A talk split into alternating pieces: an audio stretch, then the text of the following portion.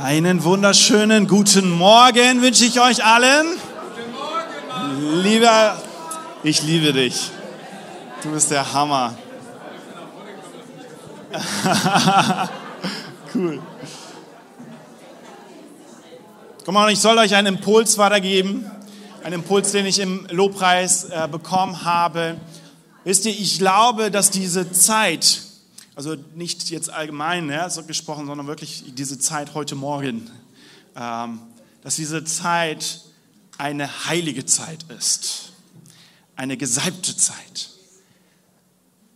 Macht mal ganz kurz eure Augen zu und jetzt stellt euch, ja, müsst nicht, ihr dürft, und stellt euch einfach mal eins vor, es gibt über tausende Gemeinden auf der ganzen Welt, die in diesem Moment Jesus Christus preisen. Die Zeitverschiebung mal außer Acht gelassen. Es ist eine heilige Zeit, ein heiliger Tag. Und wisst ihr, wenn so viele Menschen zusammenkommen an unterschiedlichen Orten und Gott loben und preisen und ihnen zu Ehre singen und in einer Erwartung, in einer Erwartungshaltung haben, dass Gott ihnen begegnet, dann glaube ich, dann passiert was in der geistlichen Welt. Ich glaube, dass Gottes Herz einen, einen, ja, einen Moment, dass es einen Moment gibt, in dem Gottes Herz bricht und er sagt, ey, meine Kinder, oh, ich komme zu euch. Ich komme zu euch. Danke dir, Patrick.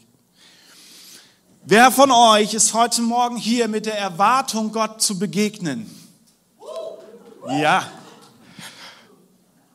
Komm, lass uns nochmal unsere Hände ausstrecken und genau dafür zu beten. Wir wollen in der Erwartung sein, dass Gottes Geist uns berührt und Gott mit seiner übernatürlichen Kraft uns begegnet.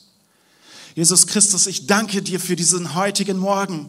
Ich danke dir für den Lobpreis, Herr, für eine so schöne Atmosphäre, Jesus, die hier ähm, existiert hat. Jesus, ich danke dir dafür, dass diese Gemeinde geführt und geleitet wird durch deinen Heiligen Geist, dass du der Herr deiner Gemeinde bist, Jesus Christus.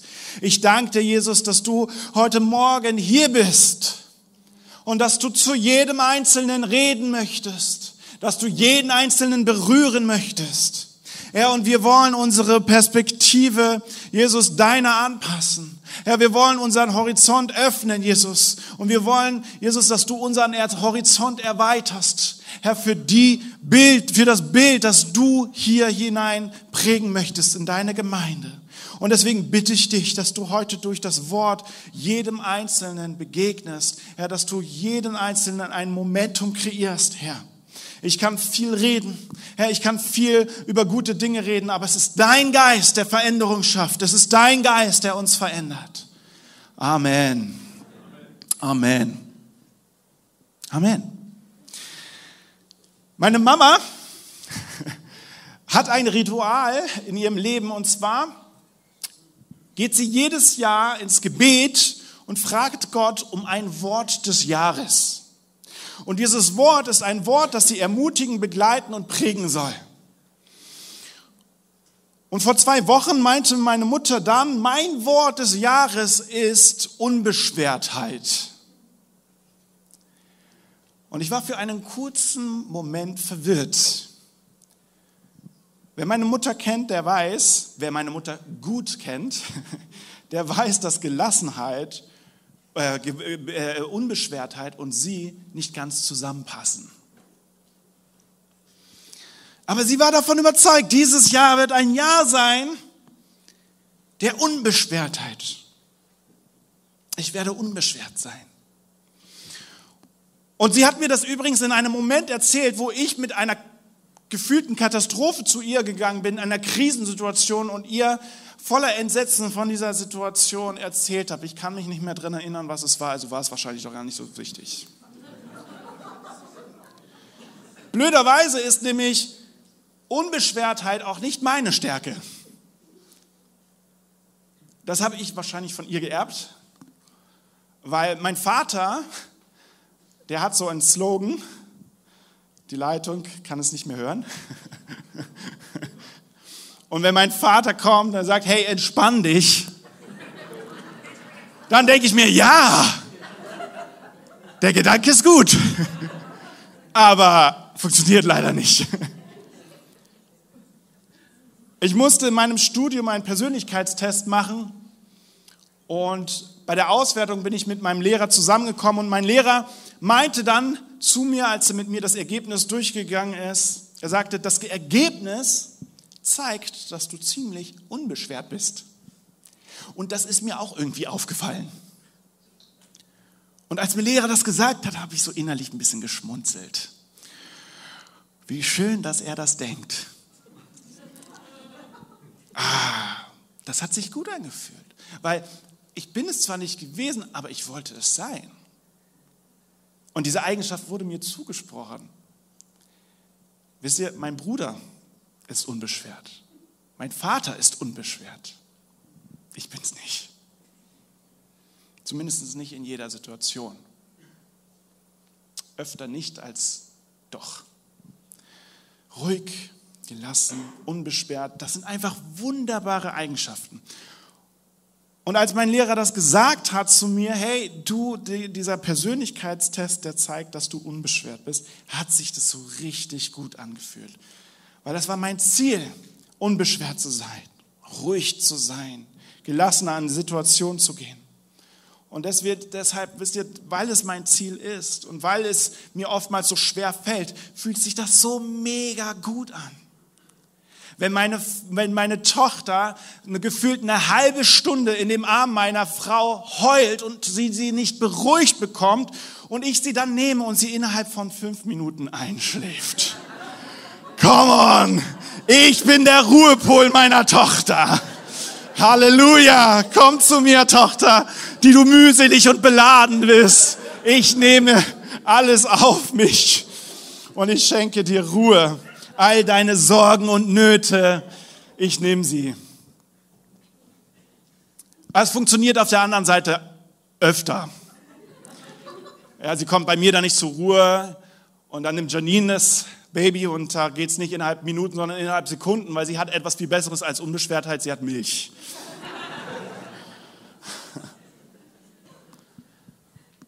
Unbeschwertheit ich glaube, dass Unbeschwertheit eine göttliche Eigenschaft ist. Kennt ihr das, wenn ihr so richtig erschöpft seid, ihr seid den ganzen Tag am Arbeiten, ihr tut und ihr tut und ihr kommt nach Hause und wollt entspannen und dann stellt ihr fest, da ist noch so viel mehr zu tun. Und du tust und danach musst du noch mehr tun und du weißt, wenn du die Aufgabe, wenn du mit der Aufgabe aufhörst, dann ist danach noch eine Aufgabe, die du tun musst und Du weißt, wenn du das nicht machst, dann fällt dieses Kartenhaus, das du dir mühevoll aufgebaut hast, auseinander. Du bist permanent oder immer wieder in dem Druck, dass dein Tun und deine Leistung deine Situation verbessern werden. Und das ganze Weltbild, das in deinem Kopf, in deinem Leben baut, das ganze, das ganze Weltbild baut sich auf diesen einen Satz auf. Das, was du tust, ist die Ursache deiner Umstände. Das, was du tust, ist die Ursache deiner Umstände. Das Weltbild, das sich irgendwo eingebrannt hat, das in die Gesellschaft immer wieder neu deutlich gemacht hat. Die Predigtreihe, in der wir uns momentan befinden, heißt Kleine Leute, großer Auftrag. Und die Predigten der letzten Wochen ziehen alle auf einen gemeinsamen Konsens, nämlich den, unser Leben muss sich auf Christus ausrichten. Unser Leben muss sich auf Christus ausrichten. Das ist der gemeinsame Konsens. Vielleicht habt ihr es mitbekommen. Letzte Woche hat mein Vater gepredigt und er hat darüber gepredigt und er hat, er hat appelliert darauf, dass wir Jesus Christus vertrauen sollen. Auf ihn bauen sollen. Davor war der Viktor Dreier hier als Gast und hat gepredigt über Christus, der Held. Und vielleicht kennt ihr diese Geschichte noch, habt ihr noch im Kopf mit David und Goliath und Christus, der unseren Kampf kämpft. Und davor ging es um den Auftrag, den wir von Christus bekommen haben. Und die Zusage, dass er uns niemals alleine lässt. Ich werde bei euch bleiben bis ans Ende der Welt. Ich glaube, dass wir Jesus nicht reduzieren dürfen auf das, was er am Kreuz vollbracht hat. Es ist das Zentrum der Bibel. Es ist der Dreh- und Angelpunkt. Und dennoch dürfen wir ihn nicht darauf reduzieren. Jesus ist so viel mehr als nur ein Opfer. Er ist ein Freund, die Handreichung Gottes zur innigen Beziehung zu ihm.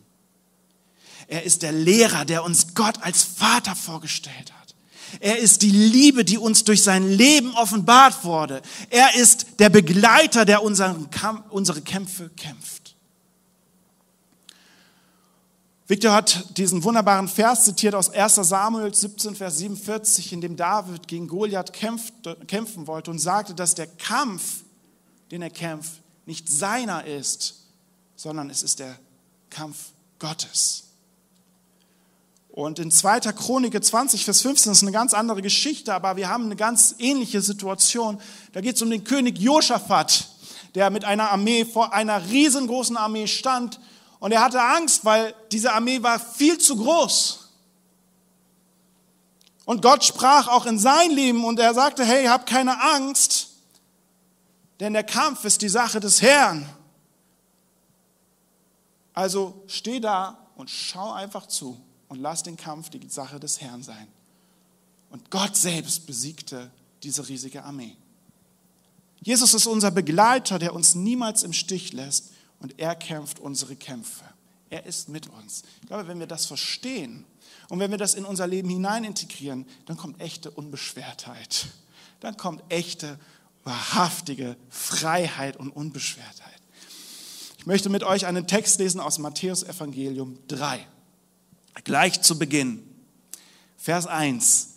Um diese Zeit fing Johannes der Täufer an, in der Wüste von Judäa zu predigen. Kehrt um und wendet euch Gott zu, denn das Himmelreich ist nah. Schon Jesaja hatte auf Johannes hingewiesen, als er verkündete, er ist eine Stimme, die in der Wüste ruft, schaffe Raum, schafft Raum für das Kommen des Herrn, ebnet ihm den Weg. Johannes trug Kleider aus gewebten Kamelhaaren und einen Lederriemen und um die Hüfte. Er ernährte sich von Heuschrecken und wildem Honig. Aus, aus Jerusalem, aus allen Teilen Judäas und aus dem ganzen Jordanland strömten die Menschen hinaus in die Wüste, um ihn predigen zu hören. Und wenn sie ihre Sünden bekannt und wenn sie ihre Sünden bekannt hatten, taufte er sie im Jordan. Dass Matthäus also ich habe mir ey, viel, ich äh, ja, investiere viel Arbeit in so eine Predigt. Ich habe mir diese Woche nicht so viel Arbeit genommen, um in den Predigtitel zu investieren. Ähm, ich habe den Predigtitel Johannes genannt. Ja, also, wenn ihr wissen wollt, worum es geht, es geht um ihn, es geht um Johannes. Und äh, er ist heute unsere kleine Person aus der Bibel. Das Matthäus-Evangelium ist eine Schrift, die an ganz bestimmte Personen geschrieben wird, wurde, nämlich zu Judenchristen und zu Christen allgemein, Christen, die sich sehr gut im Alten Testament ausgekannt haben. Alles baut sich darauf, dass die Dinge, die Jesus getan hat und die Dinge, die allgemein geschehen sind, Erfüllungen sind von Prophezeiungen, die im Alten Testament irgendwo stehen. Und wir finden immer wieder im Matthäus-Evangelium Situationen oder Merkmale, die uns an das Alte Testament erinnern.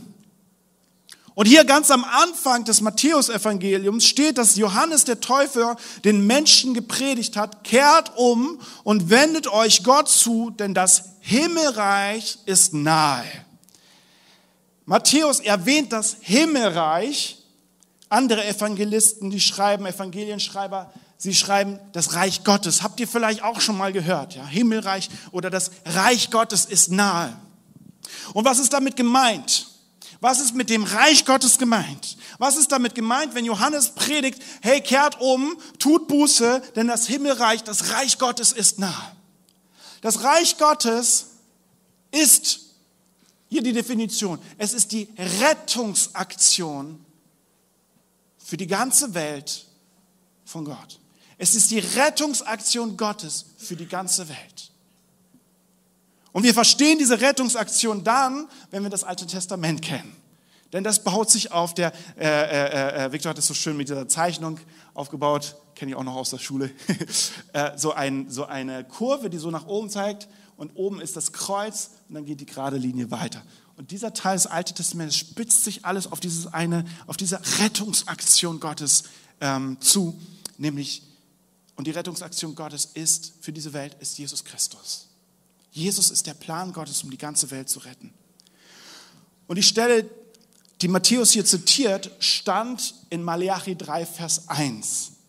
Das bedeutet, dass die Juden wussten, also die Leute, ja, die, die, die, die, die hatten ja das Alte Testament. Das heißt, sie kannten die Schrift.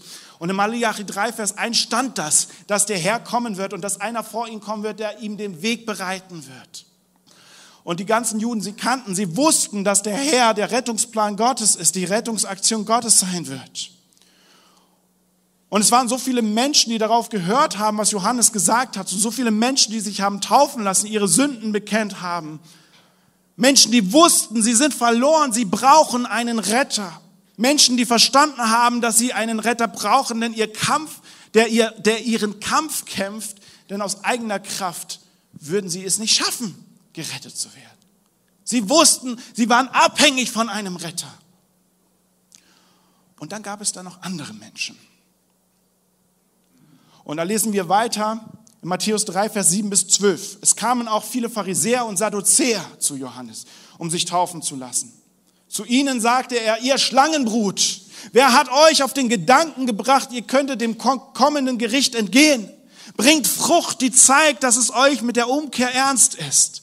Und meint nicht, ihr könnt euch darauf berufen, dass ihr Abraham zum Vater habt. Ich sage euch, Gott kann Abraham aus diesem Steinen hier Kinder erwecken.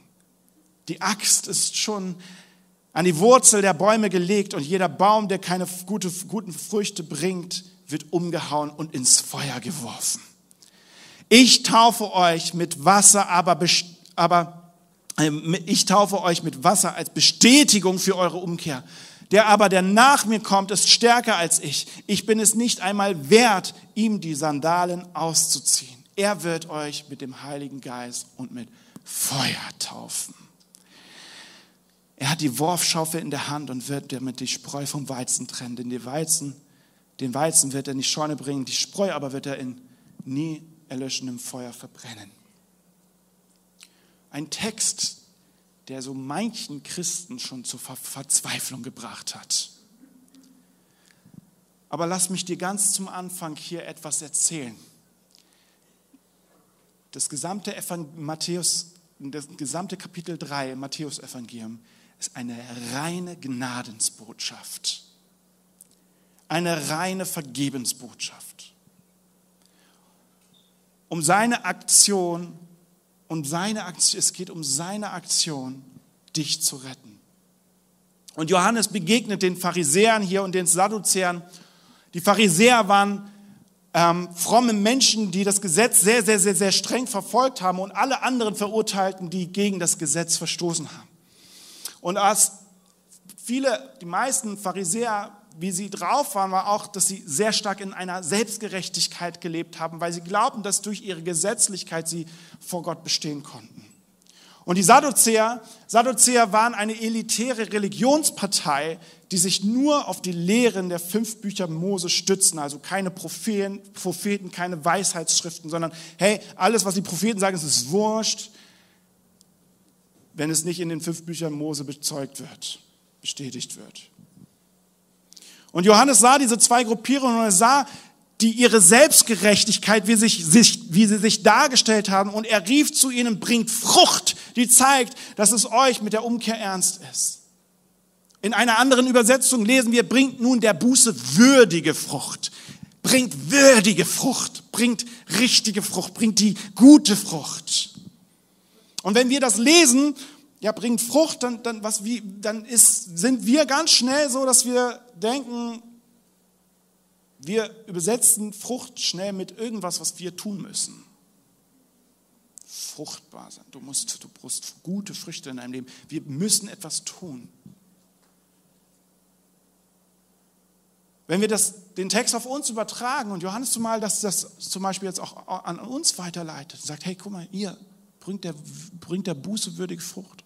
Bringt Frucht, damit, es, damit, damit ich sehe, dass es euch mit der, mit, der, mit der Umkehr wirklich wirklich wichtig ist. Da müssen wir verstehen, was Frucht wirklich bedeutet. Oder wie Frucht hier in dieser Situation auch eingesetzt wird.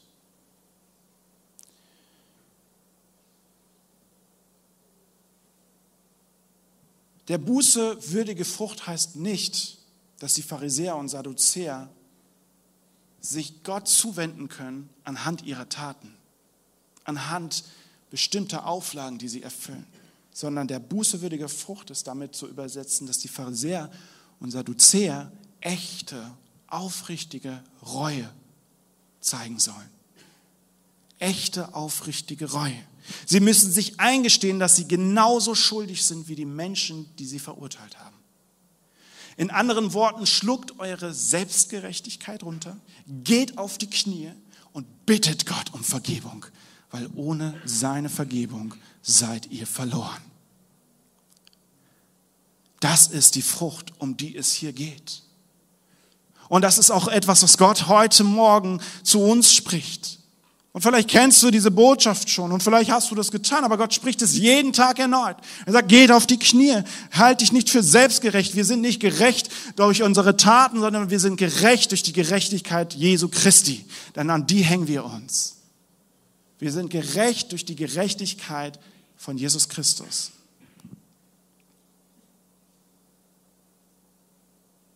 Wahre Frucht kommt durch echte Reue. Nachdem Johannes so direkt gegen die Pharisäer und Sadduzäer gesprochen hat, fing er an, über den zu reden, der alles verändern wird. Und das lesen wir in Matthäus 3, Vers 11. Da heißt es, ich taufe euch mit Wasser als Bestätigung für eure Umkehr. Der aber, der nach mir kommt, ist stärker als ich. Ich bin es nicht einmal wert, ihm die Sandalen auszuziehen. Er wird euch mit Heiligem Geist und mit Feuer taufen. Johannes ist nicht der, auf den die Leute gewartet haben. Da sind so viele Menschen, die sind hingegangen und haben diesen Propheten verehrt, weil sie gesagt, wow, das sind krasse Sachen, die er hier sagt. Aber er war nicht derjenige, er war nicht der Retter, er war nicht der Messias, der dafür sorgen konnte, dass die Menschen mit Gott versöhnt äh, werden konnten. Er ist nur der Wegbereiter. Und Johannes wusste, dass er selbst nicht der Retter ist. Er bereitet Jesus nur den Weg, indem er den Menschen deutlich macht, dass der Retter kommt und er fordert, und was er fordert, er fordert Reue, damit Vergebung geschehen kann. Und dann heißt er, er tauft, Johannes tauft mit Wasser als Bestätigung. Johannes tauft mit Wasser als Bestätigung für Umkehr. Und der, der nach ihm kommt, er tauft mit heiligem Geist und mit Feuer. Und hier in diesem äh, Vers 11 haben wir drei Taufen, drei symbolische Taufen. Wasser, Heiliger Geist und Feuer. Wasser steht hier für Umkehr. Wassertaufe ist unser Schritt, den wir auf Jesus zugehen. Unser Schritt, den wir auf Gott zugehen. Wir tun Buße, wir zeigen Reue, wir sagen, hey, ohne, ohne, ohne deine Hilfe funktioniert nicht, funktioniert es nicht, ohne deine Vergebung funktioniert es nicht. Und wir werden getauft, genauso wie Mose das Volk Ägypte, äh, das Volk, äh, sein, das Volk Gottes aus Ägypten geführt hat und dann durch das Wasser ging, ja, das Wasser, das geöffnet wurde und er hat das ganze Volk mitgenommen und er steuerte auf das Land zu, wo, wohin Gott sie, ähm, wohin Gott sie hinführen wollte. Und genau dieses Bild von durch das Wasser gehen, Umkehr auf Gott zulaufen, das ist unsere ähm, unsere Taufe, diese Wassertaufe, diese Umkehr. Aber wichtig ist an dieser Stelle ist, dass diese Wassertaufe nicht zur Rettung führt. Sie führt nicht zur Rettung, denn es fehlt noch eine ganz wichtige Komponente bei der Rettung, nämlich dass Gott auf uns zugeht. Wir können auf ihn zugehen, aber wir sind voller Sünde. Wir brauchen die Vergebung. Und dann sagt Johannes damit, hey, ich mache euch nur bereit, aber der, der nach mir kommt, er wird euch mit Heiligen Geist und mit Feuer taufen. Er bringt die Rettung. Der Heilige Geist, die Taufe im Heiligen Geist, sie steht dafür, dass Gott sich uns zuwendet. Wir können die Beziehung zu Gott nicht aufbauen, wenn er sie nicht zu uns aufbaut. Deswegen würde die Taufe von Johannes wenig Sinn ergeben, wenn Gott nicht auch auf uns zugehen würde. Und das bedeutet, dass die Taufe im Heiligen Geist die volle Wiederherstellung der Beziehung zwischen Gott und Mensch ist. Und sie geschieht nicht von uns aus. Wir können nicht im Heiligen Geist taufen. Sie geschieht von Gott aus. Sie geschieht von Jesus Christus aus. Er tauft uns mit Heiligen Geist. Und dann lesen wir als dritte Taufe das Feuer. Und hiermit ist nicht das Feuer des Heiligen Geistes gemeint, das in uns irgendwo ein schönes Gefühl ähm, hervorbringt, sondern was hier gemeint ist, ist Feuer bedeutet in diesem Kontext Gericht. Auch im Alten Testament ist immer wieder das Feuer als ein Symbol des Gerichtes zu verstehen. Das bedeutet, Jesus bringt nicht nur die Beziehung, die Wiederherstellung und die Rettung, sondern er bringt auch das Gericht. Und zwar für jeden, der denkt, er könne die Beziehung von sich aus mit Gott wiederherstellen. Für jeden, der denkt, er ist gerecht ohne das Opfer, das Jesus Christus vollbracht hat. Deshalb ist der Schlüssel die würdige Frucht, das Gute, die gute Frucht, das echte Bereuen. Und jeder, der glaubt, er sei gerecht oder er bräuchte keine Vergebung, ist wie die Spreu, die vom Weizen getrennt wird und die im unauslöschlichen Feuer verbrennt. Wenn du nichts bereust, benötigst du keine Vergebung. Und wenn wir keine Vergebung benötigen, dann wäre Christus umsonst auf diese Welt gekommen. Er ist aber nicht umsonst auf diese Welt gekommen. Er ist die rettende Aktion Gottes. Und die Menschen, die bereuen und um Vergebung bitten, sie bringen die Frucht hervor. Sie sind wie der Weizen, der dann getrennt, ja, von, dem, von der Spreu, es wird getrennt und sie sind wie der Weizen und Jesus nimmt den Weizen zu sich, in die Scheune. Er nimmt sie, er nimmt sie zu, zu sich. Zusammenfassend deutet äh, Johannes auf Jesus, der kommen wird und der jedem Menschen die Chance gibt, sich mit Gott zu versöhnen, indem wir unsere Taten bereuen und ihm um Vergebung bitten. Und hier an dieser Stelle erkennen wir schon, wow, das Matthäus-Evangelium, äh, Kapitel 3, eine pure Gnadensbotschaft.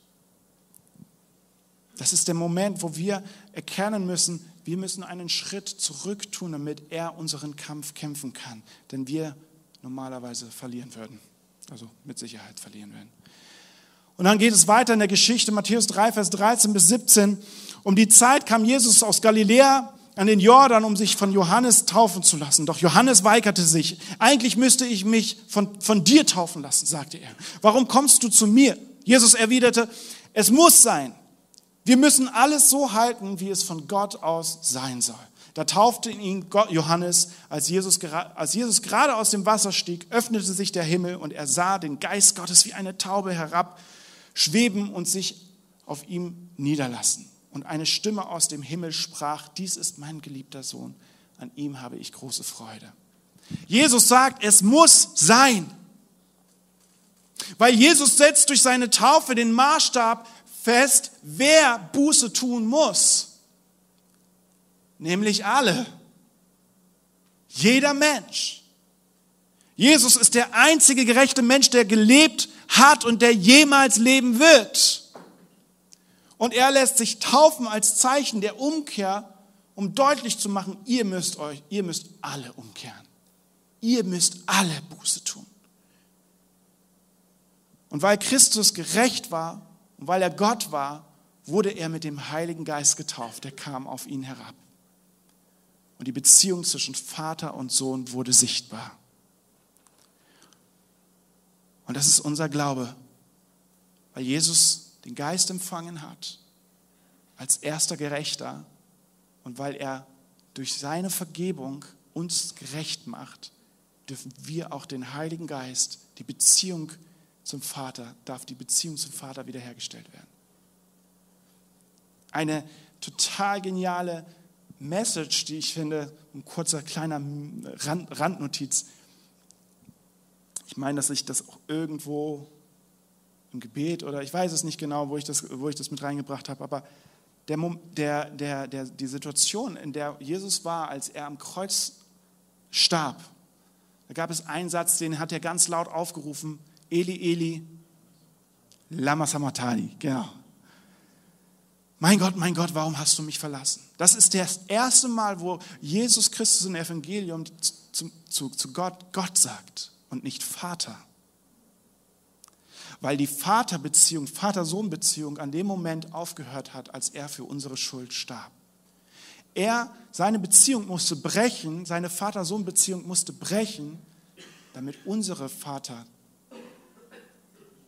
Vater-Kind-Beziehung wiederhergestellt werden kann. Und deswegen, so wie Paulus sagt, dürfen wir ihn heute aber Vater nennen. Ist das großartig? Oh, Halleluja. In Matthäus 11, Vers 11 spricht Jesus zu einer großen Menge und sagt, ich versichere euch, von allen Menschen, die jemals gelebt haben, war keiner größer als Johannes der Täufer. Und doch ist noch der geringste im Himmelreich größer als er. Und was Jesus hier indirekt sagt, ist, Johannes ist der Größte, aber ich bin größer. Ich bin größer. Jesus scheint aus irdischer Sicht in dem Moment, als Johannes ihn taufte, geringer zu sein als Johannes. Doch als erhöhter Christus getauft mit dem Heiligen Geist, ist er weit größer als Johannes und als alle anderen Menschen. Warum ist Jesus gekommen? Warum ist er gekommen? Er ist gekommen, um unsere Kämpfe zu kämpfen. Was müssen wir dafür tun, damit er unserem Kampf kämpft? Wir, werden, wir wenden uns Gott zu und zeigen Reue und bitten um Vergebung. Kleine Leute, großer Auftrag. Die Bibel ist voll von kleinen Leuten. Aber einer ist groß und er hat den großen Auftrag erfüllt, der erfüllt werden musste. Matthäus 5, Vers 17 sagt Jesus, meint nicht, dass ich gekommen sei, das Gesetz oder die Propheten auszulösen. Ich bin nicht gekommen aufzulösen, sondern ich bin gekommen, um es zu erfüllen. Jesus ist gekommen, um den Kampf zu kämpfen, den wir nicht kämpfen können und konnten. Und wisst ihr, das ist der Anfang. Es ist erst der Anfang. Er sagt uns, er ist bei uns alle Tage bis ans Ende der Welt.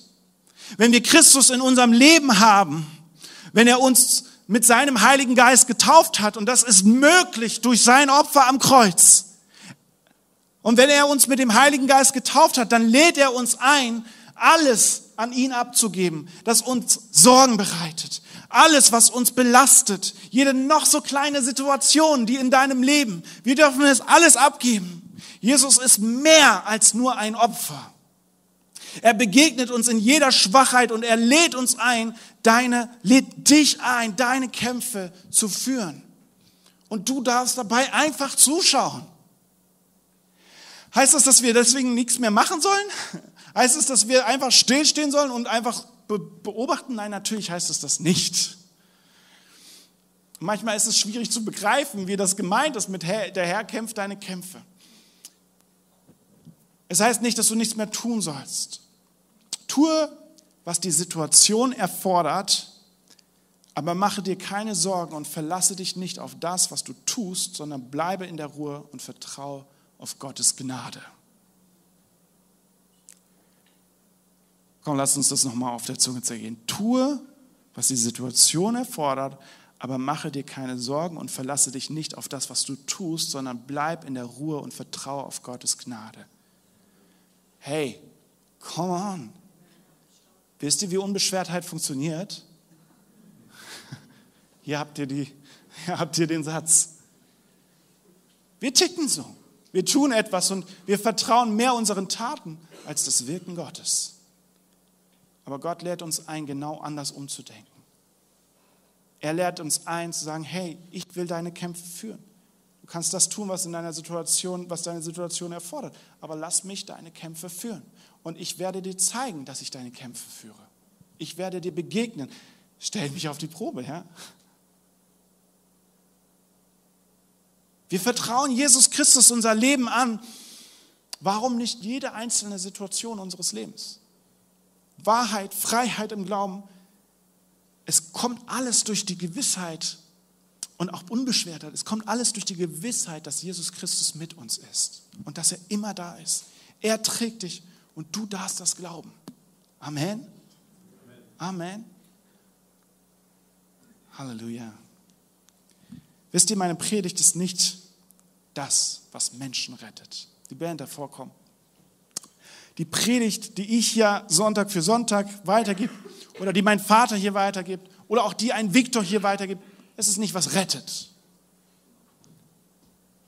Christus rettet. Ich taufe mit Wasser, aber er tauft mit Heiligen Geist. Ich fordere euch auf, euch Gott zuzuwenden, aber Gott ist der, der rettet und der auf euch eingeht. Ihr braucht mich nicht, ihr braucht, wir brauchen meinen Vater nicht, wir brauchen Jesus Christus. Das Reich Gottes ist nicht von uns abhängig. Und das ist wichtig zu verstehen. Aber wir sind vom Reich Gottes abhängig. Und ich, wenn ich hier stehe und zu euch spreche, dann tue ich das, wozu Gott mich beauftragt hat. Aber ich vertraue nicht darauf, ja, dass meine Worte, dass meine Worte dich retten, sondern ich vertraue darauf, dass Christus dich rettet und dass Christus sein Werk tut. Lass uns zusammen aufstehen.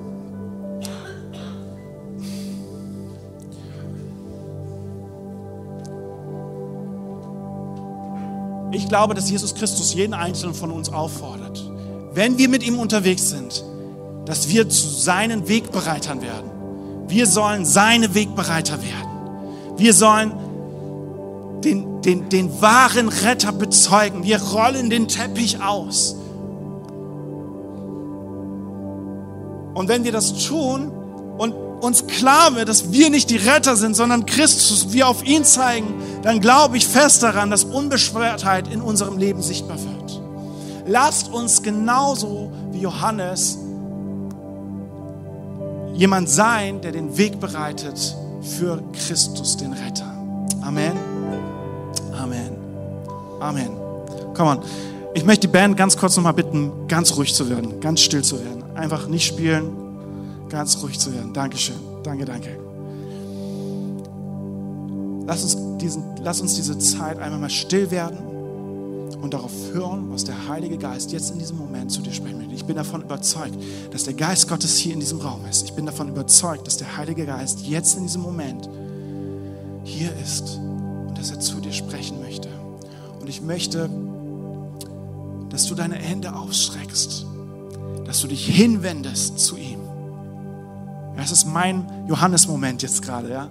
Ich, ich, ich rufe auf, Leute, wendet euch, kehrt um, wendet euch, richtet euch auf Gott zu, wendet euch zu ihm hin.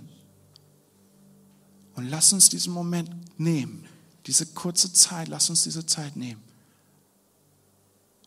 Und lasst uns auf, das, auf die Taufe des Geistes warten. Lasst uns auf die Zuwendung Gottes warten. Lasst uns darauf warten, dass der Geist Gottes kommt. Halleluja.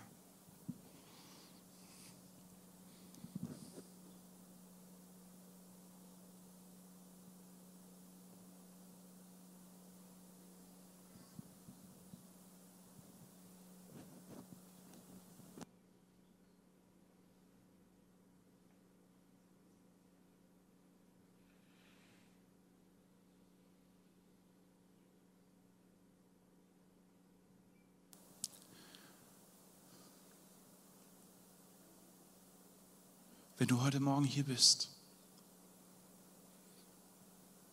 Und wenn du in deinem Leben noch keine Entscheidung getroffen hast, diesem Jesus dein Leben zu geben, wenn du noch nie in deinem Leben vor Gott gekommen bist und ihn um Vergebung gebeten hast und anerkannt hast, dass er dein Retter ist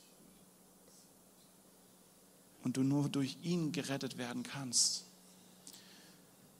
dann möchte ich dich bitten, wenn du das tun möchtest, wenn du auf diesen Jesus zugehen möchtest, dann mach eine Hand auf dein Herz und streck eine Hand in die Höhe.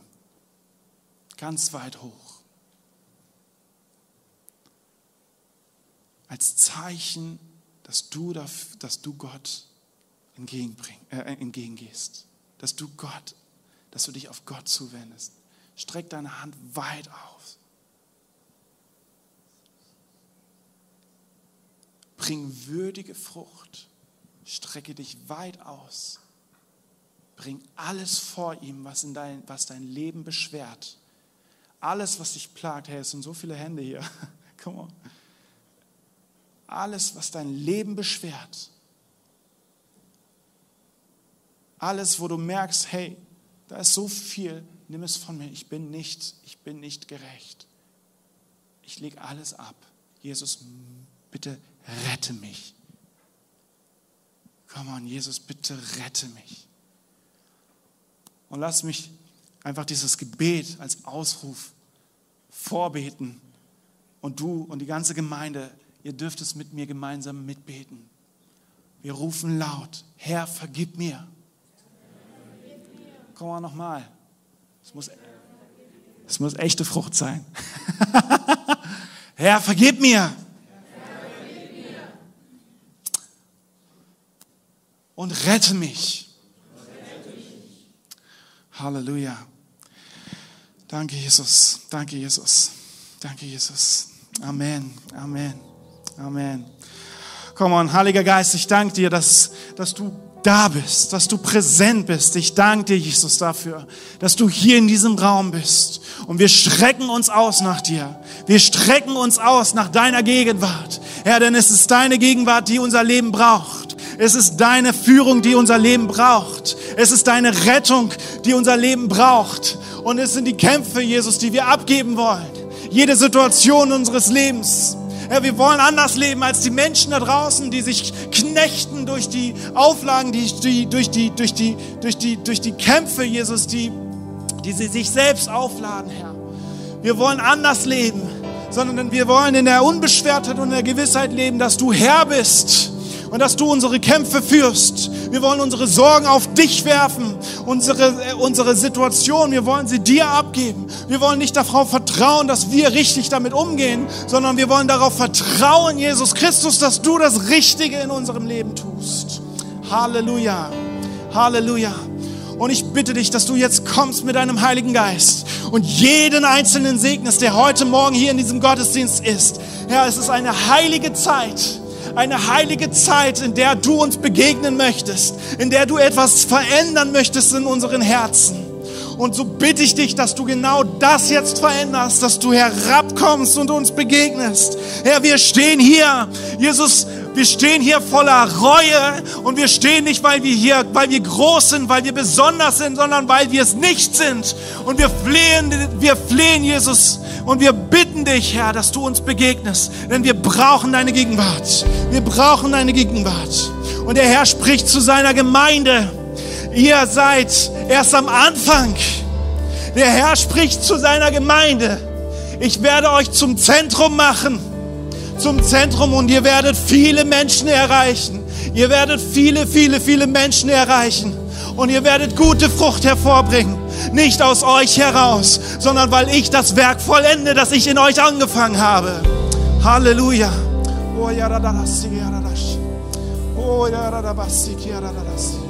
Halleluja.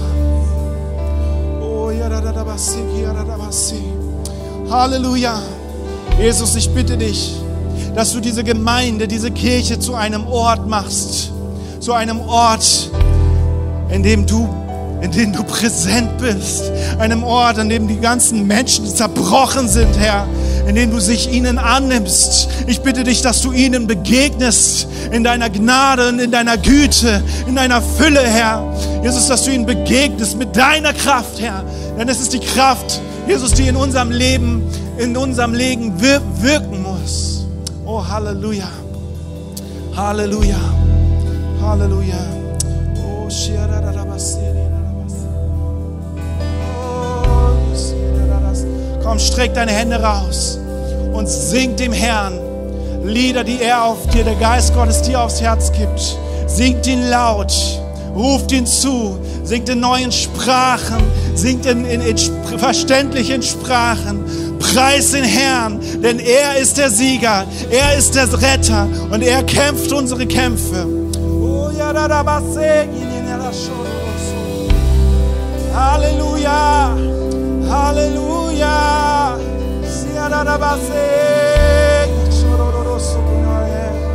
Oh, komm, singt es laut.